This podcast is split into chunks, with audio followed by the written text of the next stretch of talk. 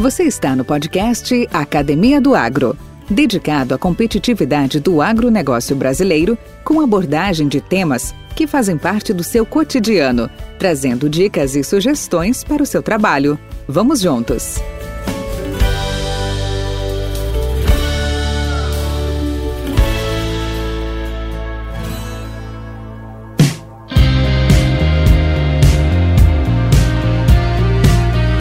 Olá, José Luiz Terron, boa noite, bem-vindo ao podcast Academia do Agro. Tudo bem contigo?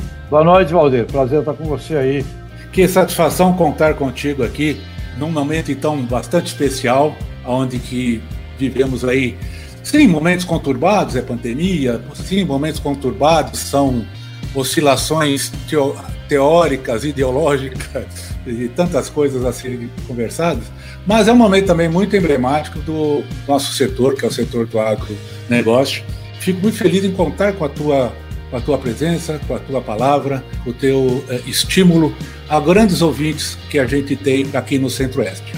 É, só para a gente fazer uma contextualização, hoje a gente está presente em praticamente todos os estados brasileiros, mas principalmente na, na, nos ouvidos, ao pé do ouvido, de grandes lideranças de grandes personagens desse setor, seja da área de grãos, seja da área da agroindústria, seja da área transversais como a área de marketing, a área de lideranças, de CEOs. E o nosso podcast ele trata basicamente de trajetórias e histórias desses personagens. E bem-vindo, você também faz parte agora desse, desse seleto grupo de entrevistados aqui do, do nosso podcast. A Academia do Agro também, é interessante contextualizar, ela está dentro de uma rede chamada Rede Agrocast, que uh, junta, aglutina 10 outros podcasts do país inteiro. Uma pesquisa muito rápida que nós fizemos hoje, nós temos cerca de 100 podcasts voltados ao agro no país. Isso comparado com os Estados Unidos, principalmente que é o grande, a grande área de podcast, que mais de, sei lá, 2, 3 milhões de podcasts, ainda é muito pequeno. Só que a reverberação, a multiplicação e a forma como essas mensagens chegam, ela é muito direta, ela é muito íntima, ela é muito pessoal. Então, é nesse sentido, Tejão, que me dou as boas-vindas e gostaria de apresentar ao público, para aqueles que acreditam ainda não o conheçam, é, acho pouco provável, mas é bom, é bom a gente dizer ao povo que hoje nós contamos aqui com um dos mais reconhecidos e melhores conferencistas internacionais com ênfase em superação, professor convidado de inúmeros programas como Master Science Food em Business Management, da Audiência Business School, ele é sócio-diretor de uma agência de consultoria e publicidade, a Biomarketing. Ele é fundador, ele é que ele criou a, a TCA International, onde presta serviço de consultoria, palestras, workshops. Ele é autor e coautor de mais de 30 livros, 34 livros para ser mais presente, incluindo os atuais best-sellers Guerreiros Não, Não Nascem Prontos, O Código da Superação, Voo do Cisne, muito conhecido também, do pessoal.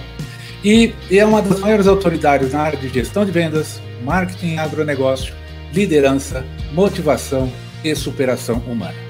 Tem outros predicados e tem outras, e outras atividades, que eu deixo agora contigo a palavra, Zé Luiz. Gostaria de começar contigo, numa breve, numa breve bio sua também, do lado onde tudo começou. Conte um pouco da sua história, por favor. Podcast Academia do Agro. Muito bem, Valdir. Uma grande virtude é ser santista, né? Como você também é, tá certo? Então, estamos aí no mesmo clube. Mas olha, meu último, último, último livro é este aqui, O Poder do Incômodo. Olha só. Está saindo agora, né? Que e bom. O Poder do Incômodo explica a vida. O mundo é imperfeito e são as imperfeições que nos motivam. Porque, como sabemos que o mundo é imperfeito, a gente vive para aperfeiçoar o que é imperfeito. E essa atividade, Valdir, que você está envolvido aí há muito tempo, temos aí uma história onde nós já nos, já nos cruzamos aí no passado, na área de sementes. Você trabalhou com o Penteado Cardoso, um homem espetacular, que hoje tem 106 anos de idade e parece um jovem de 25, né? É, o, o, mundo do agro é o mundo de aperfeiçoar as imperfeições. Ninguém pediu nada, né? Ninguém ficou pedindo lá na empresa que eu trabalhei, você vendeu a Grosseries, ninguém pediu lá para o velho Secundino ah, precisa lançar uma semente híbrida de milho, o mundo quer. Não. Toda inovação, Toda a tecnologia nesse mundo agro foi inventado, criado por algumas pessoas que viram antes, e aí suaram, suaram, suaram, suaram a camisa para poder eh, transformar aquilo em, um, em, uma, em uma constante, em uma demanda. Portanto, o poder do incômodo é tudo. E hoje, esse dia que nós estamos aqui gravando, é o Dia Nacional da Adoção, né? das crianças adotadas. Então, a minha vida começa com incômodos. Minha mãe biológica não podia me criar, fui adotado por um casal pobre, é, lá na cidade de Santos, aliás, onde eu nasci. E lá eu me criei. Aos quatro anos de idade tive um grave acidente, uma queimadura é, no rosto. Passei 12 anos entrando e saindo de hospitais públicos naquela época, anos 50, anos 60. E até que um dia, não é? Como começou no agro? Começou porque é, quando a gente trabalha muito, a gente não nega serviço. Todo serviço que oferecem a gente pega. Eu era um estudante é, na faculdade, estudando comunicação, era estagiário numa agência de propaganda pequena. Não ganhava nada, obviamente, porque naquele tempo a gente praticamente ser aceito no lugar para aprender já era muito. Então não ganhava nada, estava ali como estagiário numa agência de propaganda e apareceu um trabalho lá para fazer. Um trabalho naquela época, 76, 1976, um trabalho da Jacto, Máquinas Agrícolas Jacto. E ninguém quis fazer, mexer naquilo, máquina agrícola, pulverizador, não dá. Passa para o estagiário aí. Me deram para fazer aquele trabalho. Eu nunca na minha vida tinha visto, tinha visto uma máquina agrícola, não sabia o que era defensivo, não tinha a menor ideia do que era um pé de milho, um pé de café, nada, nada, absolutamente nada. Aí eu vi aquilo e falei, mas o que é isso aqui, não é? é para eu fazer esse treco aqui, eu tenho que conhecer um pouco mais. Onde fica essa fábrica? Ah, fica em Pompeia. Pompeia era 500 quilômetros de São Paulo. E ou a gente ia de automóvel, não tinha, ou ia de trem, né? Então era um trem que a gente pegava na Júlio Prestes, às 10 da noite, ele chegava em Pompeia às 8 da manhã.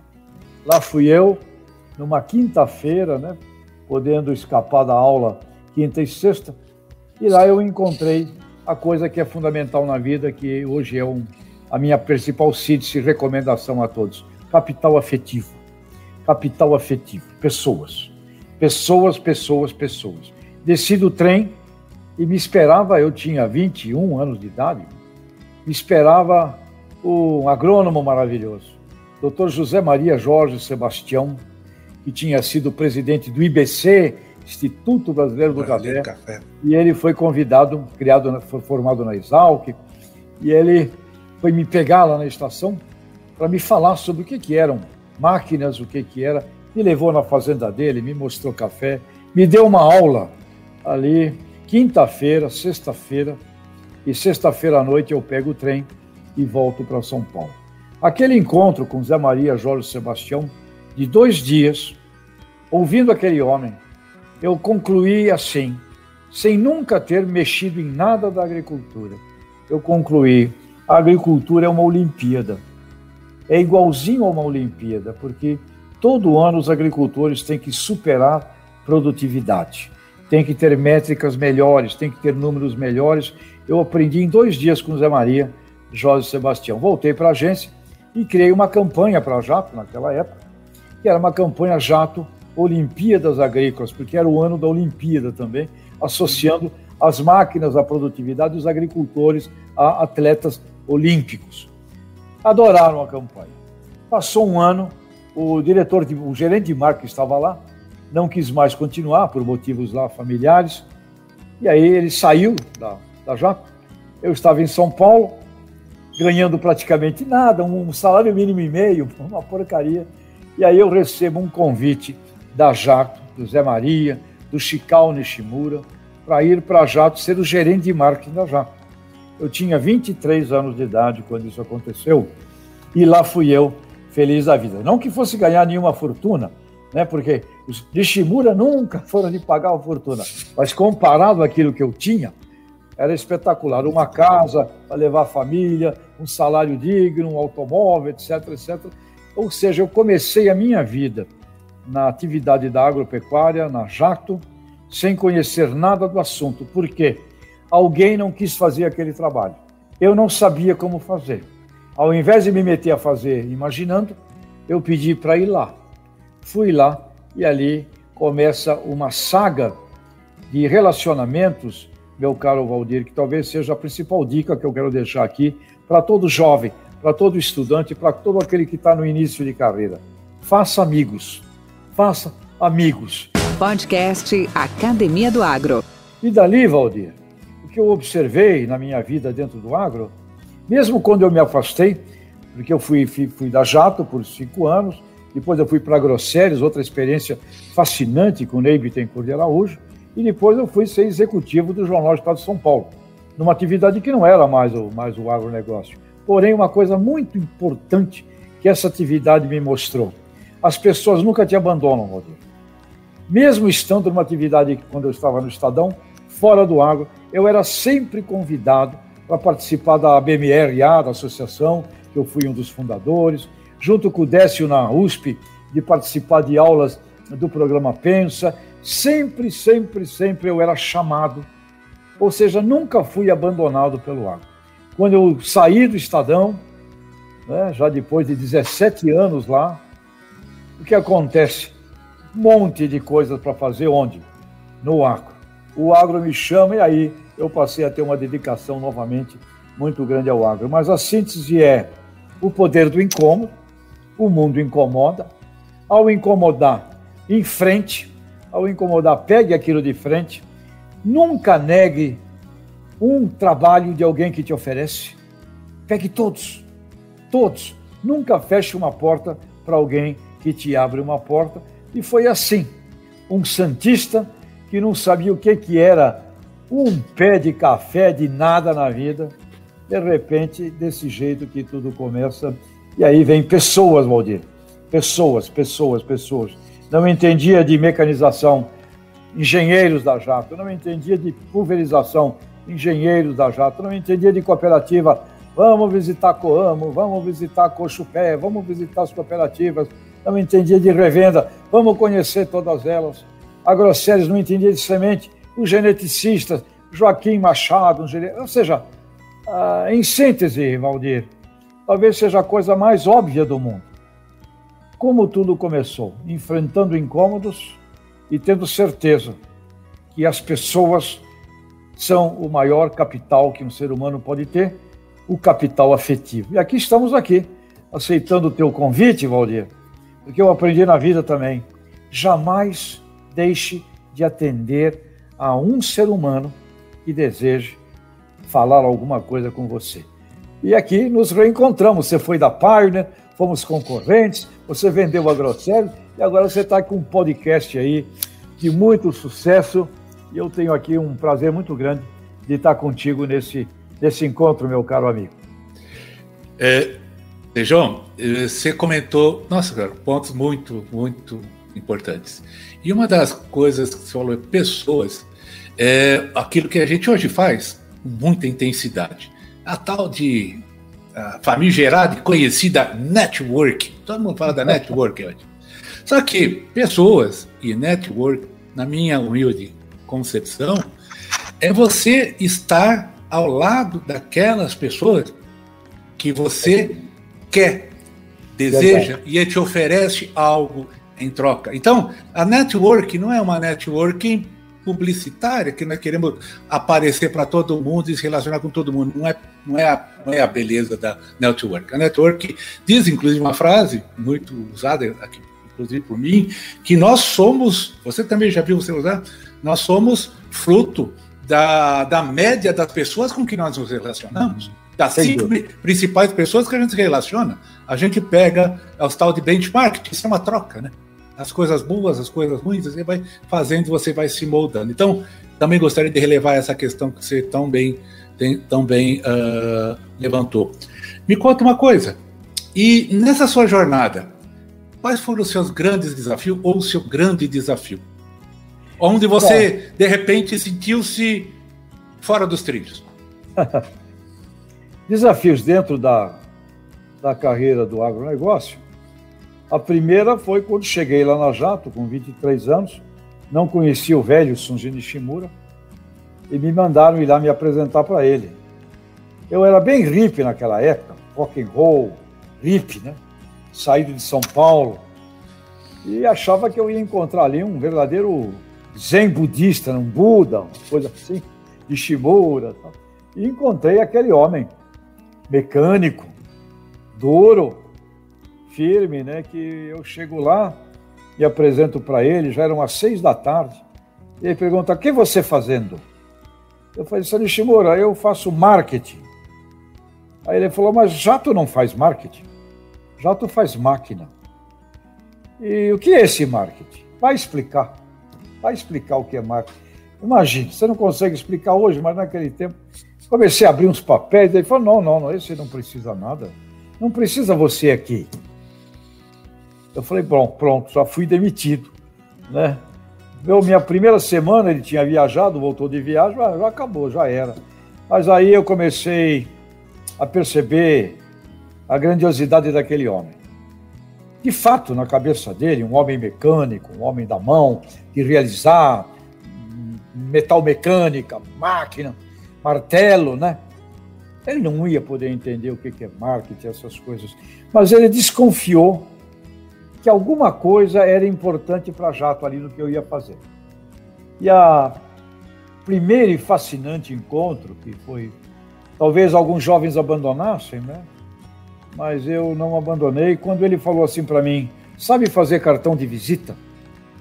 Na cabeça dele, ele traduziu marketing, fazer um cartão de visita. Eu falei, sei, senhor Nishimura. A gente não gosta desse cartão, não bonito. Faz novo eu ia sair, ele, pera um pouco, sabe fazer folhinha, esse calendário de final de ano? Eu sei, senhor. Então faz calendário para ano que vem, mas atenção, faz calendário chegar antes de ano que vem. Ótimo. Dois trabalhos. Sabe fazer cartão de Natal? Faz seis, senhor. Cartão de Natal. Então faz cartão de Natal, mas antes que Natal vem. Tá bom. E aí ele fala assim: Nishimura vende máquina. Se não tiver folheto, não vende máquina. Nishimura quer que faz folheto de toda a máquina de jato, porque esse folheto que tem não bom. Aquele homem não entendia muito bem o que eu fui fazer lá. E antes que eu saísse da sala dele, preocupado, ele me deu quatro tarefas, que não eram exatamente as tarefas que eu imaginava fazer, com coisas muito mais sofisticadas, de planejamento de marketing, propaganda na Globo, etc. Mas aí eu, vi o quão difícil é você fazer um bom cartão de visita para uma filosofia japonesa, fazer uma linda folhinha que chegue no cliente antes do ano novo, um lindo cartão de Natal antes do Natal e um folheto de cada pulverizador. Valdir, inferno! Fazer um folheto daquelas máquinas e aí continua as pessoas, as pessoas. O engenheiro Honda, um querido amigo, que hoje é o responsável pela Fundação Sunji Nishimura, me pegou e começou a me dar aulas do que era um pulverizador, de como funcionava. Ou seja, esse primeiro desafio foi fantástico. E depois um outro desafio grandioso na AgroSéries, quando eu decidi quebrar o padrão de comunicação clássica das empresas agrícolas. Eu propus uma campanha com Pelé, que naquela época era 82, chegando do Cosmos, o atleta do século, etc. E todo mundo me achou um louco. Né? Mas o velho Secundino, fundador da Grosseres, e o Ney adoraram. E então, pela primeira vez, nós fizemos na história da propaganda do, da agricultura uma campanha com alguém fora da agricultura. Era o Pelé, que apresentava campeões de produtividade. Você deve se lembrar que a Grosseres tinha um concurso de produtividade Verdade. Verdade. Então o Pelé tinha a seguinte missão nos comerciais e na grande festa de final de ano ele foi. Era apresentar os campeões de produtividade. E ele falava assim: com a bola no pé, eu sou Pelé. Com a Grosseres na plantação, você é o campeão. Podcast Academia do Agro. Eu sei, meu caro Valdir, que depois desse trabalho a AgroSéries explodiu do ponto de vista de percepção de marca, se transformou na marca mais percebida. Aliás, até hoje, duas marcas simplesmente fenomenais do mundo, disso que virou o agronegócio, porque o nome não era esse, é Maná e é, e é AgroSéries. Então, esses dois desafios, e aí outros, quando saí da Grosseries, fui para o Jornal do Estado de São Paulo, enfrentar um outro tipo de atividade, a vida é cheia de, de quê? Incômodo. Pega o incômodo, parte para cima e, sempre, gente, seres humanos, seres humanos, nós sempre encontraremos seres humanos que irão nos ajudar é, nessas coisas todas. E quando isso entra meio automático na tua cabeça, Valdir, parece que a vida fica normal. Porque você está sempre sendo impressionante, parece que sempre tem alguém que quer você, que quer falar com você, que precisa de você, que gosta de você. É uma vida que se transforma numa coisa meio normal. E agora, dando aula na França, etc., a carreira seguiu, estudos, doutorado, mestrado, uma série de coisas, mas tudo isso, novamente, foi graças às pessoas que eu conheci e que eu aprendi, como você bem falou, não é um banco de dados, não é um database, não é um network. Pessoas que, quando eu conhecia e me relacionava, mesmo que fosse por um pouco tempo, eu gostava muito delas. Eu gostava dessas pessoas. Eu gostei de todas essas pessoas com quem eu convivi e gosto muito das pessoas com quem eu convivo. Isso é uma coisa muito uh, íntima minha. Talvez, voltando lá naquela origem lá que eu falei, da minha infância difícil, provavelmente aí esteja a resposta. Porque meu pai e minha mãe me diziam: Filho, admira as pessoas, presta atenção naquela pessoa lá, olha aquela pessoa. Aquela pessoa lá é uma mulher que cuida da casa, cuida dos filhos, costura para fora. Olha lá aquela dona Isaura, que mulher maravilhosa. Todo dia, meus pais adotivos me obrigavam a prestar atenção em alguma pessoa da rua, do bairro e também das experiências que eu acabei vivendo dentro dos hospitais. Isto é o que permitiu, onde quer que eu fosse, carregar dentro de mim essa condição então, todo o meu sucesso que o pessoal diz que tem, que sucesso, ele é resultado uh, de uma criação de dois pais adotivos e hoje, data da, do Dia Nacional da Adoção, eu quero também deixar aqui uma mensagem para todo mundo que se preocupe com isso. Adote uma criança se você puder, porque você irá salvá-la. E uma criança adotada com pais queridos, olha, não tem amor maior no mundo. Obrigado, Tejão. Você, você encurtou, você já cortou uma, um questionamento que eu ia te falar. Da onde você tirou, tendo, eu, eu acredito, com certeza estamos nessa também, a, a, família é núcleo. Família é núcleo, sempre vai ser núcleo. E da onde você tirou essa, essa força, essas inspirações, essas atitudes, essa, esse comportamento para superar esses obstáculos que também você já mencionou. Você já comentou é, a, a, a, régua, o seu guia sempre foi os seus pais. Inclusive, tem uma passagem, Tejão, que até eu gostaria muito que você. É, vou te cutucar nisso, porque eu quero explorar com certeza alguns. A, a maioria dos nossos ouvintes não sabe. Foco das batatas. da onde veio isso? E é... quem foi seu inspirador para ser um dinossauro rock and roll? Novamente, o incômodo. Eu, eu, eu tive a queimadura, fiquei é, internado na Santa Casa de Santos, iniciando inclusive as aulas lá do Fundamental, até que um dia, as, naquele tempo eram as freiras que cuidavam, né? olha, esse menino não pode mais ficar aqui, tem que ir para a vida. O colégio tem que ir para a rua. E lá fui eu, então, que na, na Santa Casa eu estava protegido. Né? bem protegidinho ali dentro do hospital, na escolinha que tinha lá, do próprio hospital e tal. E quando eu fui para casa, eu, eu, já tinha uns sete anos, eu, eu, tinha muito medo de sair na rua. Muito medo, porque o rosto queimado, uma criança, eu, a última coisa que eu queria era sair de casa. E essa minha mãe adotiva, aliás, gaúchos que estejam por aqui nos vendo, ah, uma alemoa, lá do Morro do Canastra, da cidade de Canela ali, colônia alemã. Essa minha mãe adotiva, meu pai era um português de Trás dos Montes, Antônio, e a mãe a Rosa. ela toda quinta-feira tinha feira ali no bairro, aí pertinho do Campo dos Santos. E ela falava, menino, você tem que ajudar a mãe na feira. Que nada, eu subia no telhado, ela não conseguia me levar, me dava uma bronca, eu não descia. E passava a semana em zona de conforto, escondido, no fundo do quintal. Dia da feira da quinta-feira. Quinta-feira, na segunda vez, ela veio ela me pegar e eu, tchuf, telhado de novo. Desce, menino. Quem desce nada? Eu tinha muito mais medo da rua do que qualquer bronca da minha mãe. Ela ia na feira, voltava, trazia um sonho e um pastel. Falou: não vai escapar da mãe quinta-feira que vem. Eu já sabia que quinta era o dia da feira, então quarta-feira à noite eu já me preparava para dormir bem e acordar cedo para subir para o telhado. Só que nessa terceira vez eu acordei com o meu braço amarrado ao braço da minha mãe. Ela se deitou do meu lado se enfaixou a mim. E quando eu acordei, eu estava preso a Dona Rosa e não conseguia me livrar. E ela falou: vai com a mãe na feira de qualquer jeito. Chorava, berrava, mas ela me levou arrastado até a feira.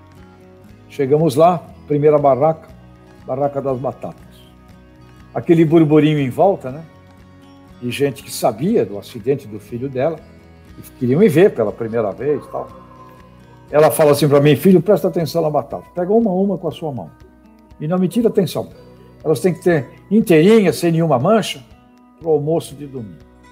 Eu começava a pegar batata. Vinha uma uma mulher, que eu não esqueço dela, grandona, uma amiga da minha mãe, me viu, abraçou a minha mãe, chorava e dizia: Meu Deus do céu, chorando, como seu filho ficou. Quando eu ia olhar para essa mulher, Dona Rosa se volta para mim e fala: Presta atenção, você está pegando batata que não presta. Quero uma a uma com a sua mãe, não me tira atenção do saco de batata. E ela atendendo as pessoas em volta. Vem uma outra mãe com o menino pela mão, né? Aponta o dedo para mim e fala: Olha lá, filho. Quando eu digo para tu não mexer com fogo, olha como tu vai ficar. Quando eu ia olhar de novo para essa mãe, para esse menino, Dona Rosa intervém de novo. Me manda agora pegar a batatinha do lado, redondinha, a pequenininha, para fazer no forno, que nem alemão gosta, porque a outra era grandona, para fazer cozida, como meu pai português gostava. A Dona Rosa me levou pela feira, Valdir e amigos, e fazendo prestar atenção na batata, no alho, na cebola, no tomate, não me deixou prestar atenção no burburinho que havia em volta para me ver. Voltamos para casa, o pai abraçou, a mãe abraçou e falaram assim: Obrigado, filho. Ninguém vai dizer que nós não sabemos te dar educação. Eu fiquei muito feliz. E na semana seguinte voltei à feira com minha mãe. E aí, o mundo real, Valdir. O mundo não é perfeito. Você foi moleque da rua, sabe como é que é. Moleque, sete anos, cara queimado, vem, uai, eu queimado. Aí tu olha bem para ele, ele é o Buda, né? O do chão.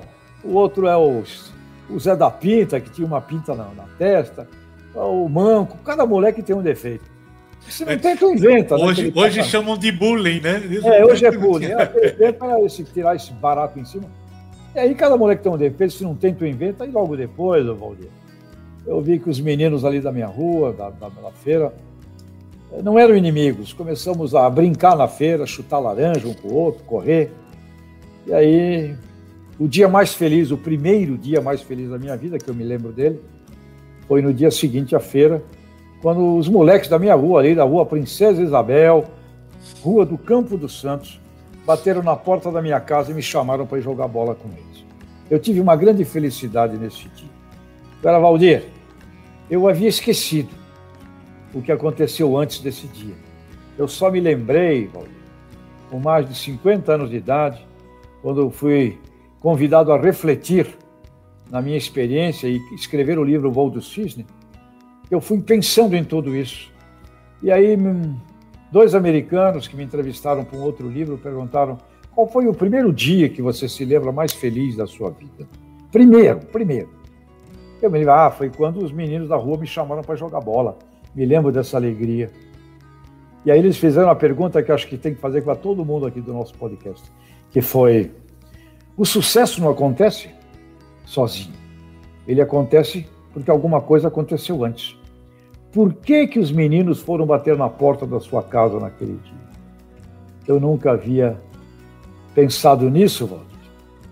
E quando eu me esforcei e eu me lembrei, da minha mãe amarrada a mim, me levando à feira, onde eu não queria ir, e fazendo prestar atenção nas batatas.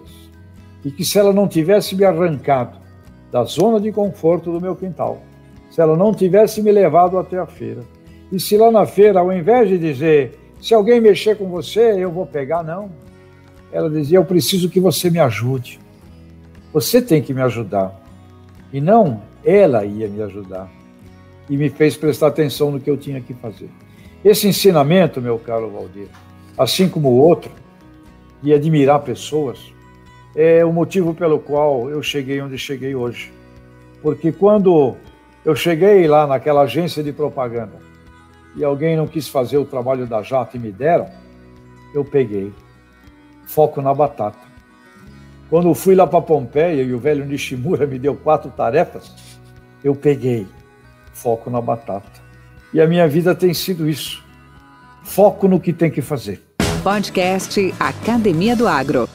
Novamente, meu amigo Valdir e todos aqui desse podcast teu, a criação de uma criança, ah, o berço, os valores, pai e mãe, não vão fazer você perfeito porque ninguém é perfeito. Eles também não eram perfeitos. Mas tem meia dúzia de valores, Valdir.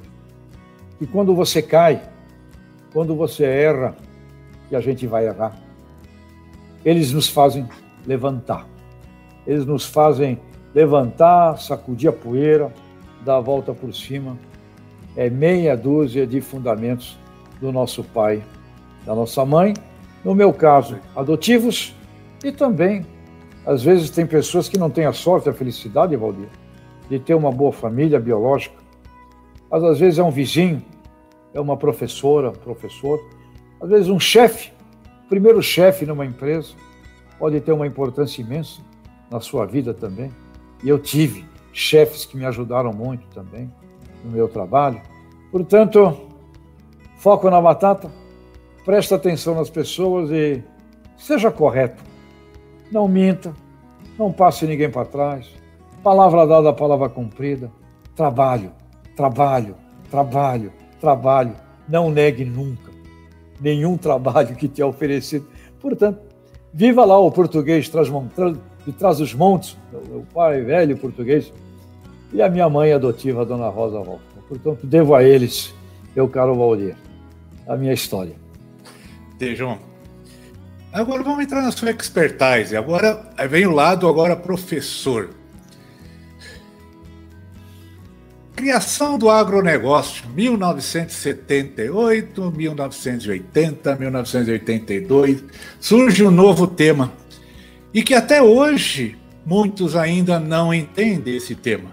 Que, aliás, é, é o sobrenome do nosso podcast, né? dedicado à competitividade do agronegócio. Como é que isso surgiu? Como é que foi essa história? Valdir, isso nasce com Ney Bittencourt de Araújo, você deve ter conhecido ele, sem dúvida. Sim.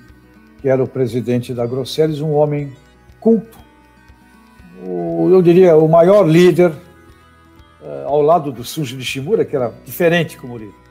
O Ney Bittencourt de Araújo, o maior líder do ponto de vista intelectual do agro brasileiro. Já nos anos 70, ele foi estudar em Harvard com o professor Ray Goldberg, os fundamentos do sistema de agribusiness, cujo nome é um complexo agroindustrial. E ao conviver com o Ney, uma sorte, sorte imensa. Eu vivia com ele uh, sorvendo esse conhecimento de que o agribusiness era um complexo agroempresarial com pelo menos três patas. O antes da porteira, os insumos, tecnologia, máquinas, o dentro da porteira, a produção agropecuária, e o pós-porteira da fazenda, agroindústria, comércio, supermercados, varejo. Isto é o complexo de agronegócio. E Ney me mandou estudar em Harvard, fui lá também com o Ray Goldberg, e formamos ali na AgroSéries um grupo muito consciente do que significava agribusiness. O Décio Zilberstein, que depois fundou o Pensa, Ivan Vedequim, Luiz Antônio Pinaza, eu, formávamos um grupo ali de, de inteligência nesse setor. Em 1990, eu já tinha saído da Grosseries para o Estadão E lá no Estadão, junto com o Ney na Grosseries, junto com Roberto Rodrigues, naquela época presidente da OCB, Organização das Cooperativas do Brasil, é, junto com o, o, a ABI, Associação Brasileira da Indústria de Alimentos, porque agronegócio sempre envolve uma visão de cadeia. Nunca é sinônimo só de agropecuária. Formamos ali, convidamos o professor Rey, lá de Harvard, ele veio, e fizemos ali o primeiro manifesto do agro brasileiro, eh, cujo nome era Agribusiness Complexo Agroindustrial. Então, sempre quando falamos de agribusiness, traduzida para agronegócio, fomos perdendo aqui no Brasil essa visão de cadeia. E o agronegócio ficou muito sinônimo de agropecuária. Pecuária. Quando agronegócio, sinônimo de agribusiness, significa complexo agroindustrial, porque necessariamente ele envolve todo o setor da indústria, do comércio, dos serviços que o antecede.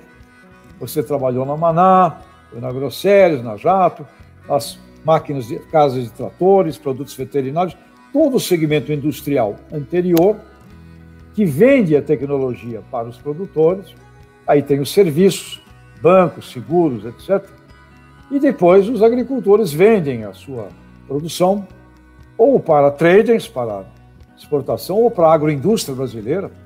A indústria de alimentos e bebida é a maior cliente do agricultor brasileiro ou produtos como hortifruticultura, muitos podem ir direto até ao supermercado, ao CEASA, ao CEASA, etc., chegando às feiras. Mas é sempre essa visão de complexo. Naquela época, em 90, nós medimos o tamanho do complexo do agribusiness e dava na nossa conta aproximadamente um terço do PIB do Brasil. Sempre nesta visão integrada do antes, dentro e pós-porteira.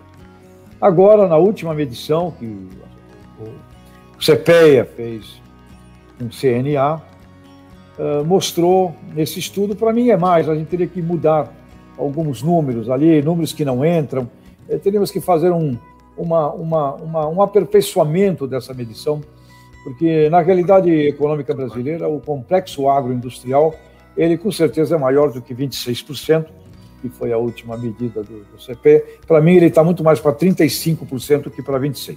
Mas aí é questão de rever é, metodologias e números. Verdade. 26%, 26% o número último. Quando você pega esses 26% e o transforma em 100, e aí você tem os três elos. E nessa medida última, a agropecuária, dentro dos 26%, valendo 100, vale 26% do total do complexo agroindustrial. Então, 74% do agronegócio não é agropecuária. E isso é muito importante. É muito importante porque, para termos uma política de desenvolvimento econômico do Brasil, com crescimento do PIB do Brasil, nós necessariamente precisamos de uma política agroindustrial, comercial, de serviços, de políticas de desenvolvimento, de cooperativismo, inclusive, porque é através de uma política agroindustrial empresarial que impacta todas as demais indústrias que a gente conseguiria ter um plano estratégico voltado a permitir que o Brasil, no mínimo, dobre de tamanho o seu PIB. O PIB brasileiro é muito pequeno para o tamanho do país. Então, a gente está vendo nos últimos 10 anos, de 2011 até 2020, que o PIB da agropecuária cresce o PIB do Brasil não cresce. Então, quando nós falamos PIB do agribusiness, nós estamos falando, na verdade, de crescimento e progresso é agropecuário.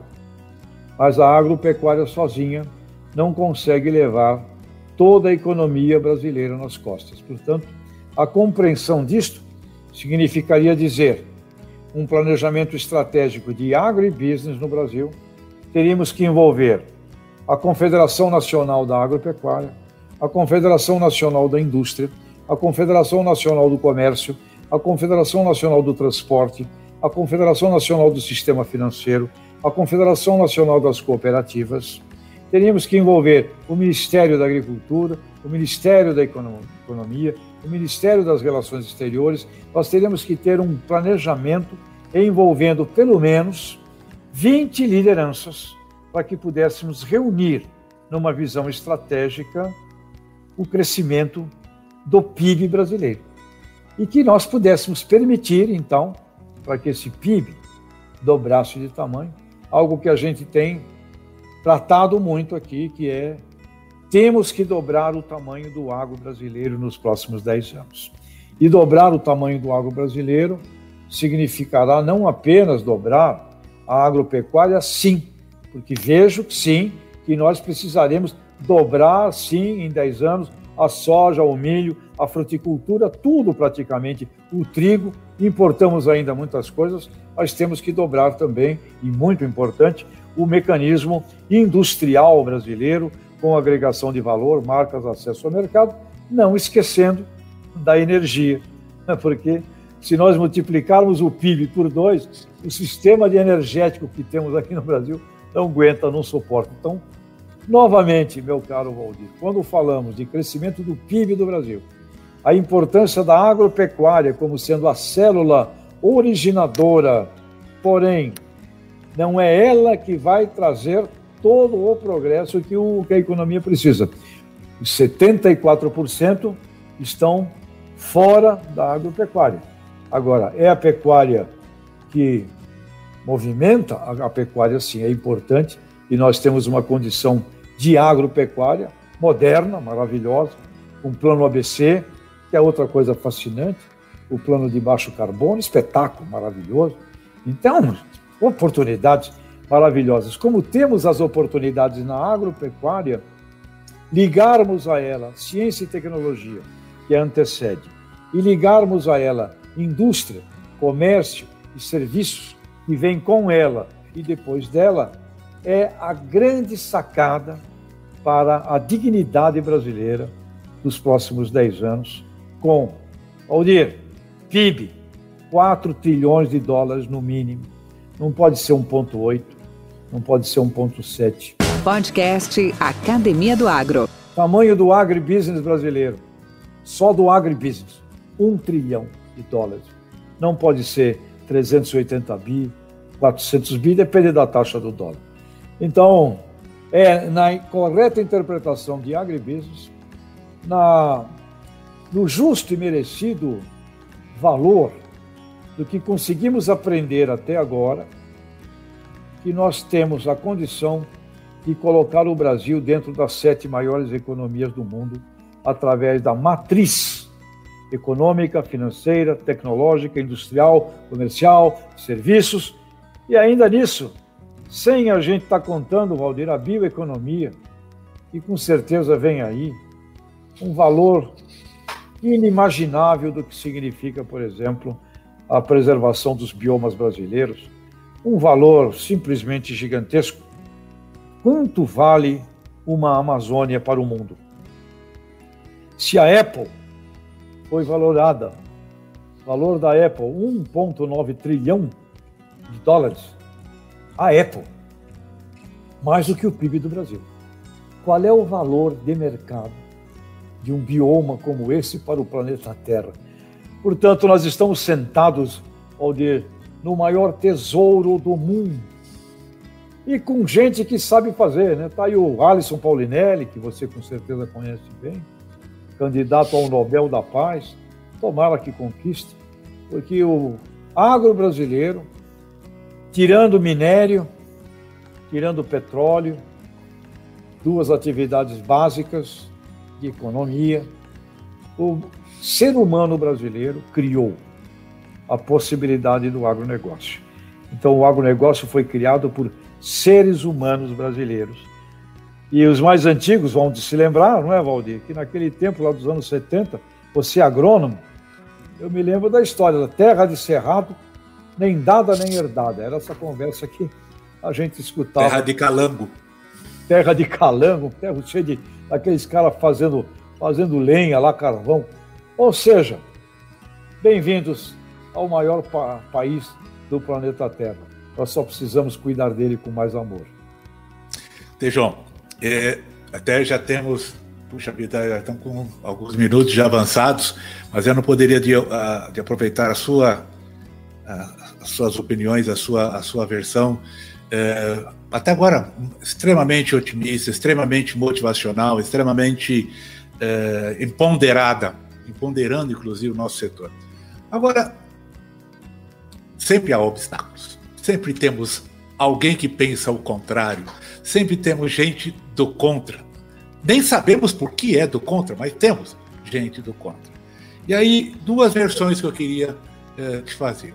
Uma é a questão dessa nossa percepção como setor da, do agro eh, de ter certas eh, aversões, eh, ser um pouco de saco de pancada em algumas situações, de sermos justificativa do, do, algo mal feito, que é da transgenia, que é da, do, da devastação, etc. etc. Para mim, muito mais desinformação. Para mim, muito mais até incompetência, entre aspas, nossa, em levar informações corretas, etc. E a segunda, a segunda verve, que a gente passa a palavra, é, é qual é o futuro do agro brasileiro perante ao comércio mundial? Já que se eu ficar ouvindo e vendo os noticiários que hoje vingam no mercado, nós somos contra nossos clientes, nós tratamos mal os nossos clientes, tratamos mal da China, tratamos mal os países asiáticos, que só eles consomem mais de 109 bilhões de dólares de importações nossas, e nós tratamos mal o cliente. Você, como bom vendedor, e eu também, sabemos. Você pode fazer tudo, mas tratar mal o cliente é ruim também, né? É muito ruim. O que, que você opina sobre isso, Tejão? Bom, Valdir, o... eu, eu tive aula com diplomatas, para diplomatas brasileiros, gente que está no mundo inteiro, num programa junto com o INSPER agora, recentemente. Já dois grupos, gente da PEX, gente do Ministério do Itamaraty, que estão no mundo. E três são os fatores que eles colocam como sendo os maiores obstáculos para o agro brasileiro. Um é a imagem e comunicação, que você acabou de falar. O segundo é o tema da sustentabilidade. E o terceiro é acesso a mercados. Ou seja, vendedores, não é? Nós temos que vender muito mais produtos para muitos outros mercados e temos que vender produtos que nós vendemos, que não vendemos para os atuais grandes mercados também. Né? Outro dia eu estava com o pessoal da citricultura. O Brasil é o número um em citros. Maior produtor, maior exportador, o número um. E aí, ah, não temos muito, muito mais o que fazer, porque somos o número um. Imagina, se a gente desenvolver o hábito asiático de tomar suco de laranja, a gente tem que fazer uma outra citricultura no Brasil do mesmo tamanho dessa. Então, uh, temos que olhar estrategicamente o mundo do ponto de vista de metas comerciais, uh, de diversificação de produtos e, obviamente, uh, como escreveu o poeta Camões, em português, quem faz o comércio não faz a guerra. Brasil não é país de fazer guerra, o Brasil é país de fazer comércio. E no mundo do, dos negócios, negócios, negócios e amigos fazem parte, como a gente acabou de falar aqui, da importância das pessoas. Nós temos que é, eliminar de relações com o agronegócio o mundo da política, o mundo dos interesses que não sejam interesses de Estado. O agronegócio é importante demais para ele estar a serviço de causas é, eleitoreiras. É óbvio que um bom governo, consciente, que abra portas no exterior. Aliás, parabéns à ministra, ministra Tereza Cristina, uma pessoa muito equilibrada, muito positiva. Abrir portas, se relacionar, vender, não é? ajudar a vender é muito importante, mas nós precisamos que a sociedade civil organizada se orquestre muito mais. Eu espero muito mais das confederações nacionais empresariais reunidas com objetivos e estratégias uh, para ir aos mercados. Aí vai aparecer o problema, vai aparecer uh, o poder do incômodo. Ah, para vender mais banana para a Europa, eu tenho que rever as minhas rotas, eu tenho que rever o trem que leva. Aí tem as coisas que nós vamos ter que, é, que andar atrás para cuidar. Agora, do ponto de vista de, de imagem, eu considero, Valdir, uma grande incompetência mesmo. Não há o menor sentido para um país que tem um programa como o programa ABC, e agora o programa ABC, que envolve, nos últimos dados que eu recebi, mais de 50 milhões de hectares sobre esse tipo de eh, tecnologia, de plantio direto, eh, desenvolvimento extraordinário de integração lavoura-pecuária, integração lavoura-pecuária-floresta, onde nós temos uma fruticultura e praticamente inexplorada a nível do exterior, com frutas deliciosas, com frutas maravilhosas, mamão, melão, bananas brasileiras, simplesmente extraordinárias, uvas, um mercado de 140 bi no mundo de dólares, e nós não atingimos um bi eh, de vendas com relação à nossa fruticultura. Além da agroindústria. Muito, o meu amigo Roqueto, da Batata Bem Brasil, 33% da batata processada brasileira, esse homem faz. O sonho dele é disputar o mercado mundial com a Pepsi, as grandes corporações das marcas. Então, o, Brasil tem é, riquezas maravilhosas, conhecimentos espetaculares, mas nós não conseguimos traduzir isso em resultado percebido. Ao contrário, nós temos um agro de exponencial importância, ainda vendemos nos satisfazemos em vender commodities, não ficamos incomodados, por exemplo, como meu amigo Marcelo Duarte, que está lá em Singapura, representando a Abrapa, Associação Brasileira dos Produtores de Algodão. O nosso algodão tem a mesma qualidade do, do algodão americano. Numa pesquisa que ele realizou junto aos compradores asiáticos, o algodão americano tem um prestígio e valor percebido na faixa de 85%. O algodão brasileiro, da mesma qualidade, tem um valor percebido de prestígio de 23%. Praticamente quatro vezes, três vezes e meia a menos de valor percebido para o mesmo produto. Podcast Academia do Agro.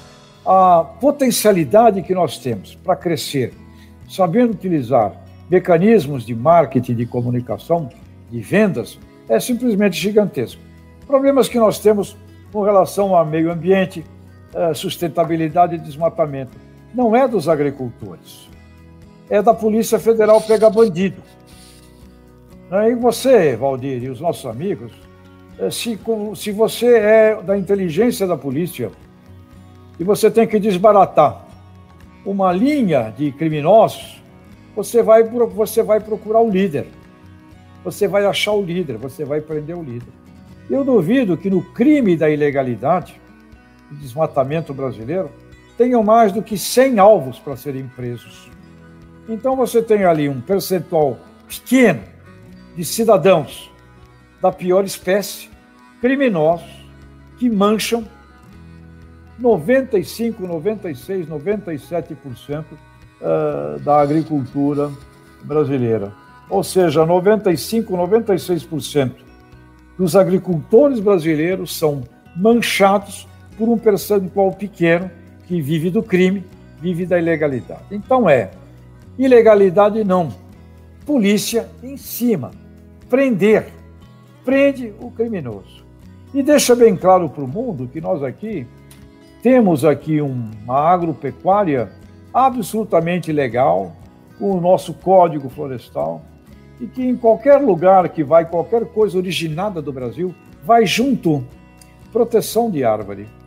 E mostra isso. Agora, para mostrar isso, Valdir, você tem que ter empatia. Você não pode mostrar isso com arrogância.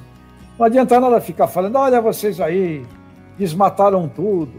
Ah, nós temos aqui. Esse tipo de conversa é uma conversa idiota. E outro dia, a gente tem, às vezes, algumas relações aí com pessoas que chegam ao ponto de me dizer assim: a China precisa de nós. A China é um cliente importante, sim, ela tem um programa de segurança alimentar, ok? E me disse, me disse assim: se a gente não vender nossa soja para ele, eles vão comer rato. Pelo amor dos deuses. Né? Vamos imaginar que você ache que isso é verdade e que você não queira mais fazer negócios com a China. Vamos imaginar que essa idiotice fosse uma verdade. Eu perguntei para a pessoa: escuta, qual é o plano que você tem? Nós temos aí praticamente 35% das nossas exportações do Brasil voltado à China, à Ásia. Da nossa soja em grãos aí, está indo praticamente 70%. Tá bom, qual é o plano? Como é que nós vamos diversificar clientes? Qual é a sua estratégia? Não tem estratégia. Então, esse tipo de coisa, é, de colocações arrogantes desse tipo, é, é, eles não levam a nada e eles prejudicam ah, o desenvolvimento do foco. E qual é o foco? O foco é planejamento estratégico do A do abacate ao Z do zebu, colocar junto o sistema produtivo, termos uma meta para atingir, um objetivo, convocarmos recursos internacionais, apresentarmos ao mundo como brasileiros, mistura de raças, mostrar que nós temos aqui no Brasil pequenos agricultores, médios agricultores, somos famílias agrícolas e mais. Para de assustar os agricultores dos outros países. Acabei de falar com o pessoal da CNA, que está fazendo, aliás, um belo trabalho de mudança de linguagem. Pessoal que tem que se relacionar com o exterior, fala, pessoal, vamos passar a dizer uma coisa importante. Os agricultores brasileiros respeitam e gostam de todos os agricultores do mundo. Não vamos fazer dos agricultores de outros países nossos adversários.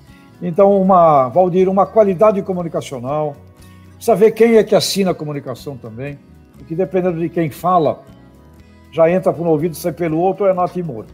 E algo que é importante que a nossa categoria, você tem um podcast que fala com os agricultores, entenda assim. E tem detratores? Tem. Tem competidores que é, vão usar o que puderem usar contra nós? Tem. Tem gente que fala besteira, às vezes bem intencionados falando de idiotices? Tem. Bom, tem, tem, tem. Agora, quem é que nos tem, quem é que tem que defender a agricultura brasileira do detrator? Não somos nós, são os nossos fãs. Nós temos que criar fãs. Fãs, cidade gostar muito da gente, pessoas do mundo inteiro gostarem muito da gente. Qualquer ser humano da Europa entender que tem aqui ou é um pai ou é um avô tataravô que veio de lá, numa situação difícil de vida. Aqui criamos esta sociedade tropical, europeia, asiática, oriental, negra, a maior mistura de raças do mundo. Ou seja, nós temos que ser cada vez mais é, os queridos do mundo, os mais gostados do mundo. E para sermos os mais queridos, os mais gostados, nós temos também que parar com arrogância e com soberba. Gostamos dos franceses, gostamos dos americanos, gostamos dos irlandeses lá com a pecuária deles, gostamos do mundo inteiro, porque o mundo vai precisar, Valdir, multiplicar por dois a sua produção de alimentos e onde tem espaço para produzir, no cinturão tropical planetário, nós estamos sentados em cima dele, na maior riqueza do planeta Terra, Brasil. Meu caro Valdir, eu tenho que partir agora. E eu te agradeço demais a sua participação. Fica aqui um grande abraço de um admirador seu, como já te disse. Eu sou um fã, um fã, por isso você está aqui com a gente. E tenho certeza que tem centenas, quem sabe milhares aqui em volta, que também pactuam das suas, das suas ponderações, da, das suas, das suas, dos seus objetivos. E fica um abraço, espero contá-lo em breve, quem sabe, a gente, para fazer o lançamento do próximo livro, quem sabe. Tá? Ou tá esse, convite. seja lançar, né? Porque nessa pandemia é, tá tudo travado. Ah, Valdir, eu quero também desejar a todos os nossos amigos aí das cooperativas, gosto muito do cooperativo, as revendas que fazem um trabalho genial também de difusão, os consultores, os estudantes e as mulheres do ar. Em Perfeito. outubro temos o Congresso Nacional das Mulheres do Agronegócio Perfeito. e elas são fenomenais, meu caro Valdir. Elas Verdade. são aceleradoras Verdade da inovação, viu? Parabéns é às mulheres do agro. Muito agradecido. Forte abraço para ti. Obrigado. Com temas expressivos e dinâmicos, esse intercâmbio semanal visa oferecer um melhor desenvolvimento em suas habilidades profissionais e nas atividades e práticas do seu cotidiano. Somos da Academia do Agro, o podcast para todos aqueles apaixonados pelo agronegócio. Te aguardamos no próximo episódio. Até lá!